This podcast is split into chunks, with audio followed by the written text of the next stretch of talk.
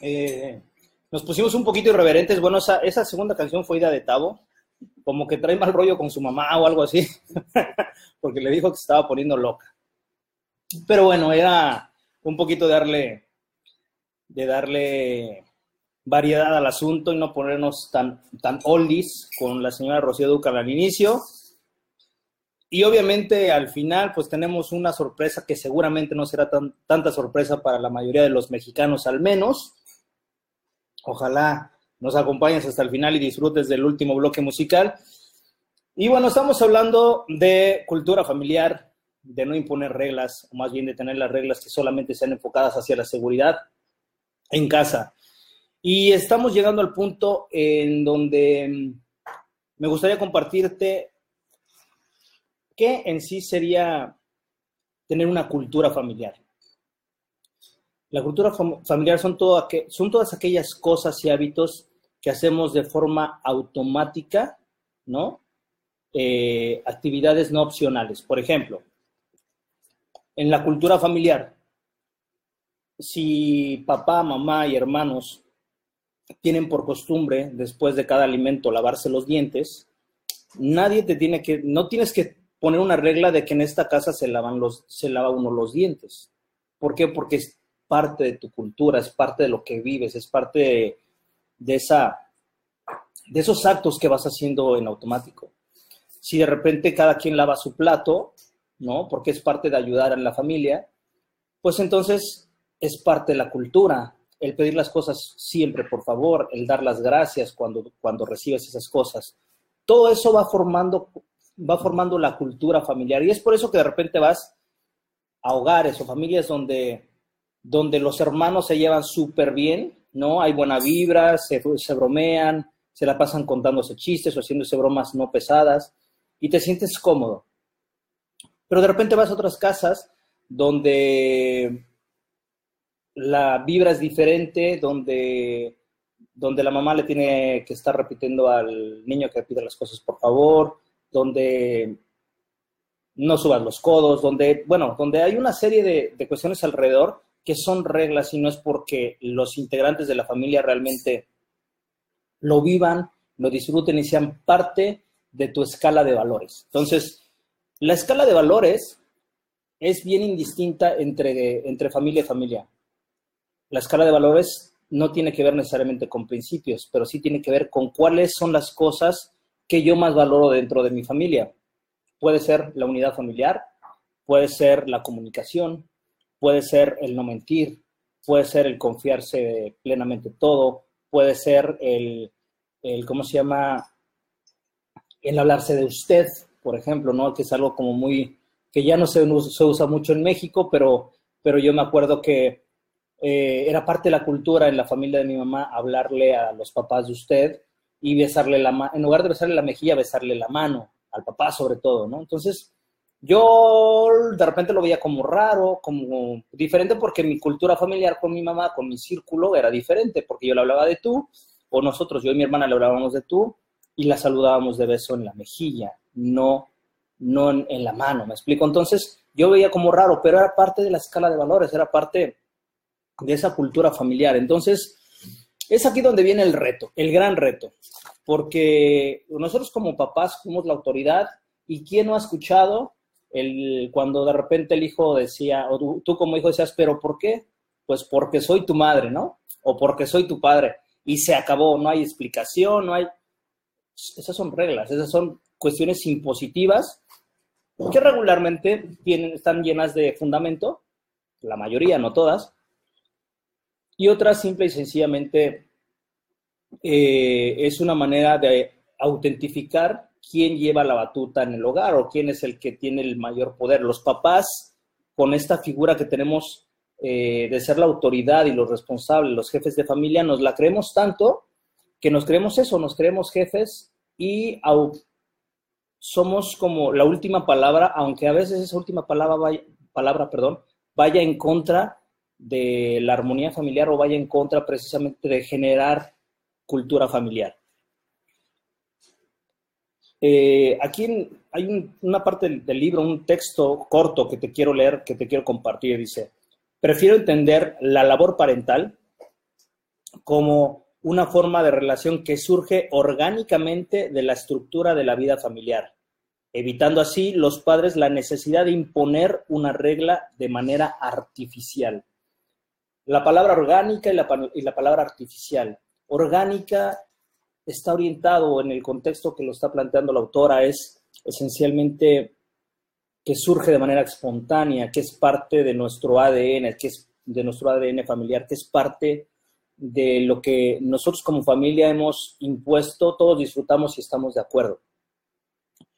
Cuando el papá o la mamá o el papá y mamá quieren llevar el rumbo de, de la familia hacia cierta dirección, a punta de reglas, es muy probable que eso sea cuestión de tiempo que las reglas no funcionen que, tu hijo cuando tenga la oportunidad de hacerse la pinta se la hará, no te dirá y te mentirá y violará muchas cosas.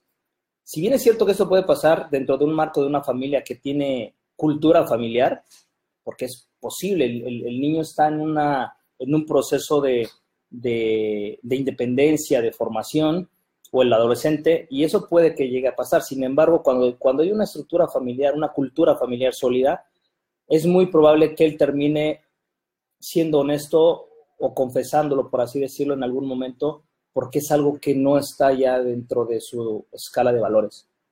Sin embargo, cuando todo es a punta de reglas y, las reglas pues son para romperse, ¿no? Decimos en México que las, las reglas se hicieron para romperse eh, y nos la pasamos brincándonos las reglas. Entonces, la cultura familiar viene y nos hace una propuesta de, de antes de poner reglas, empezar a transmitir las cosas de manera diferente. De nosotros creer realmente desde el fondo de nuestro corazón, desde, desde lo que somos, que dar las gracias es importante, que pedir las cosas, por favor, es sinónimo de respeto y en esta familia la escala de valores, el respeto es importante, que cuando hay un problema o cuando hay una necesidad, toda la familia se, se, suma y se trabaja en conjunto porque así lo creemos y así entendemos que es como debe ser, como familia. Cuando tú vas permeando a través de modelar papá y mamá, o si solamente eres mamá luchona o papá luchón, eh, cuando tú modelas eso hacia tu persona y hacia tu trato con los demás, porque nosotros, los que todavía tenemos la bendición de tener padres, cuando tenemos esa eh, esa bendición y, y tu hijo ve que tú tratas con respeto, con amor, con cariño a tu, a tu papá y mamá, pues entonces él va a entender y va a, a, verse modelado que la escala de valor en esta familia es realmente apreciar a papá y mamá, independientemente de que tengan errores, que sean enojones o que sean buena onda, que sean mala onda. La escala de valores se traslada y no se impone una cultura familiar se va modelando, se va cincelando con el actuar y la congruencia que tenemos los padres de decir una cosa y cumplirla. De decir que si en esta casa no se dicen mentiras, no me escondo del vendedor o digo mentiras piadosas. Las mentiras piadosas, pues de piadoso solamente tiene el nombre, porque la mentira es mentira, ¿no? Entonces, la escala de valores que tú vas permeando tu, en tu, en tu hogar, es lo que tú vas a ir recibiendo. Entonces, eh, yo te quiero hacer una, una pregunta, te quiero, quiero hacer una, una propuesta al aire, una pregunta. ¿Cómo te gustaría que se viviera los, uh, cómo te, gustaría que se viviera en tu hogar esa escala de valores con la que tú crees que firmemente debería ser? Después de hacerte esa pregunta, incluso si puedes anotar, revisa qué con tu actitud tú realmente estás aportando a que eso se convierta en una cultura y no en un deseo que vaya apalancado a través de imponer reglas. Porque como lo dijimos en el bloque anterior, las reglas no es otra cosa más que la incapacidad, ¿no?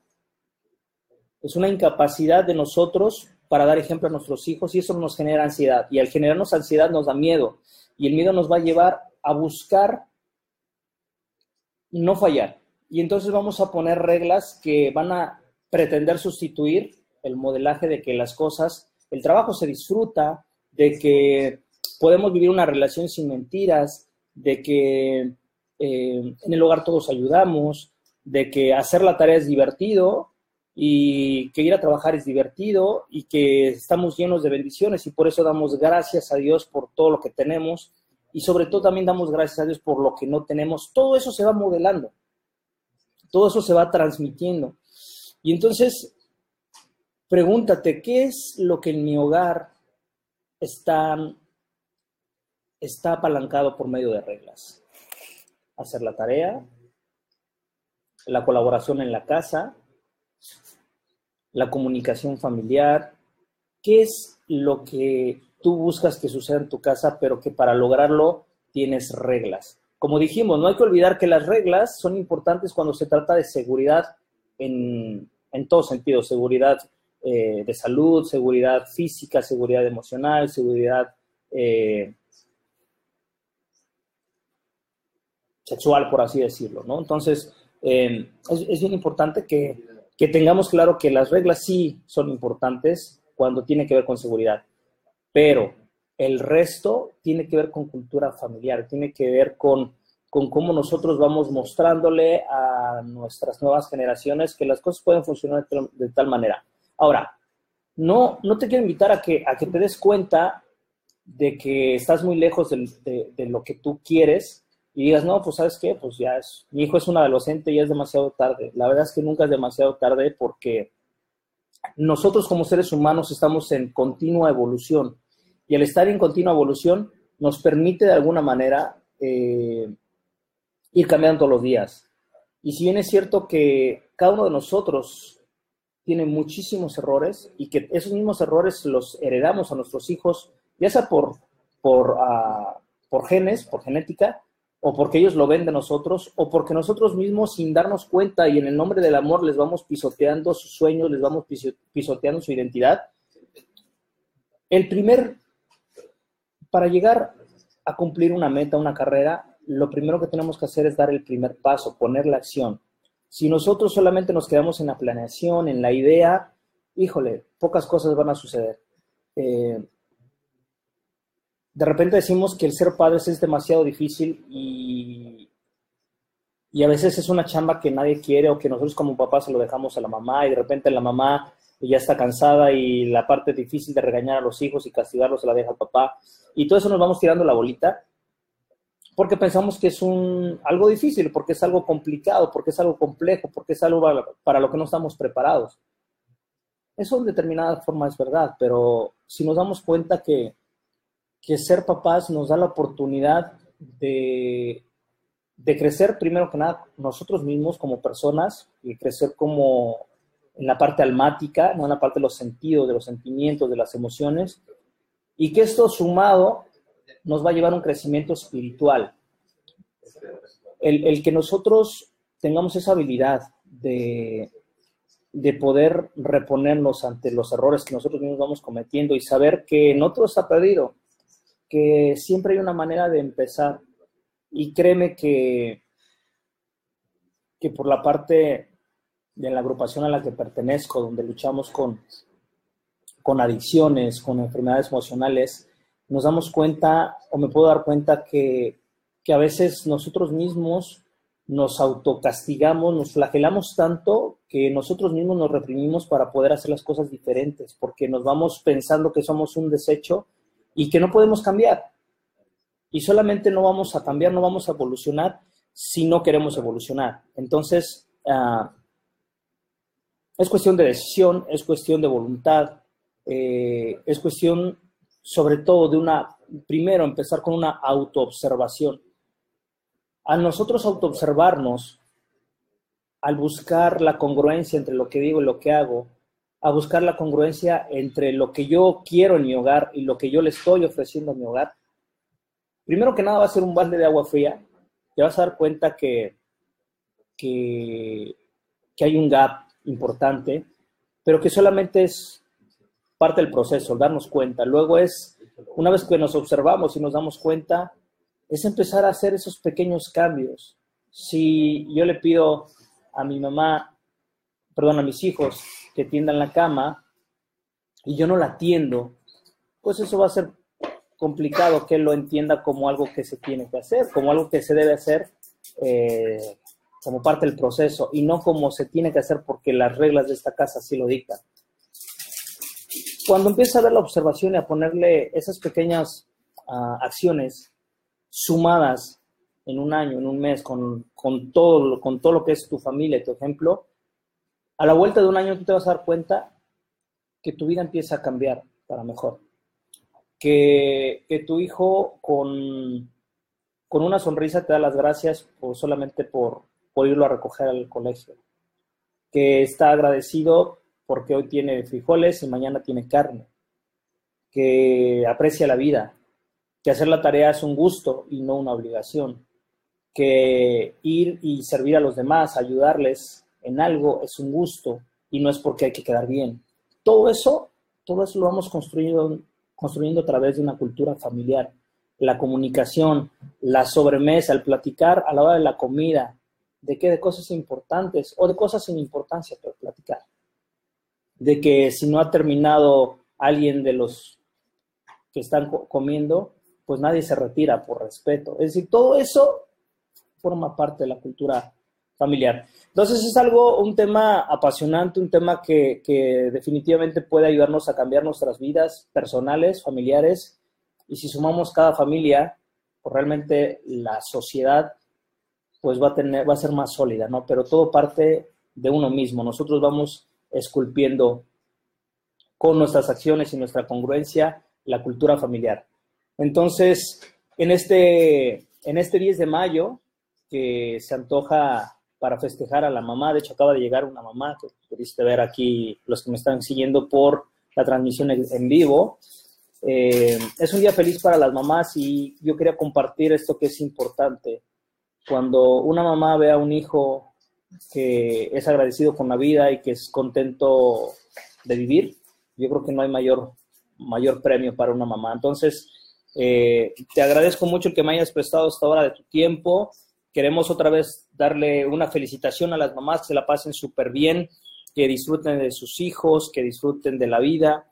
Y bueno, te invitarte a que nos sigas en las redes sociales, búscanos en Facebook como La Tribu de Barak, en Instagram como La Tribu de Barak y también comentarte que tenemos podcast en Spotify, en iTunes, en Google Play y en soundcloud.com, búscanos Ahí estamos como Luna Nueva en, SoundCloud. Ahí están todos los programas desde Luna Nueva hasta la tribu de Back. Y bueno, déjanos sus comentarios en, los podcasts. Dale las gracias a nuestros patrocinadores, a Puerto de Luna All Suites and Rentals, a Hotel Blue Chairs, eh, también a Hotel Beach, eh, Beach Rock en Punta Cana, a faceprice.com.mx. Muchas gracias por su patrocinio. Y por supuesto, por supuesto que a Fundación Tiempo de Dar, esa fundación en Bahía de Banderas y Puerto Vallarta que hace la diferencia. Gracias por permitirnos apoyarlos en lo que podamos. Les mando un gran abrazo. Felicidades a todas las mamis. Y pásenla bien. Los vamos a dejar con una rola icónica de la cultura mexicana. No sé si en otras partes del mundo en esta fecha es la más tocada, pero quisimos vernos cursis como, como a veces hoy. El Tavo es aquí más fresa, ya pues la que puso antes, puso, ¿cómo se llamaba la rola? Mamá. mamá mamá, pero era como insoportable, no sé cómo era la onda, pero pues ahí está, ¿no? Un, un abrazo, cuídense mucho, que Dios los bendiga, nos vemos pronto, nos vemos el siguiente viernes, bye.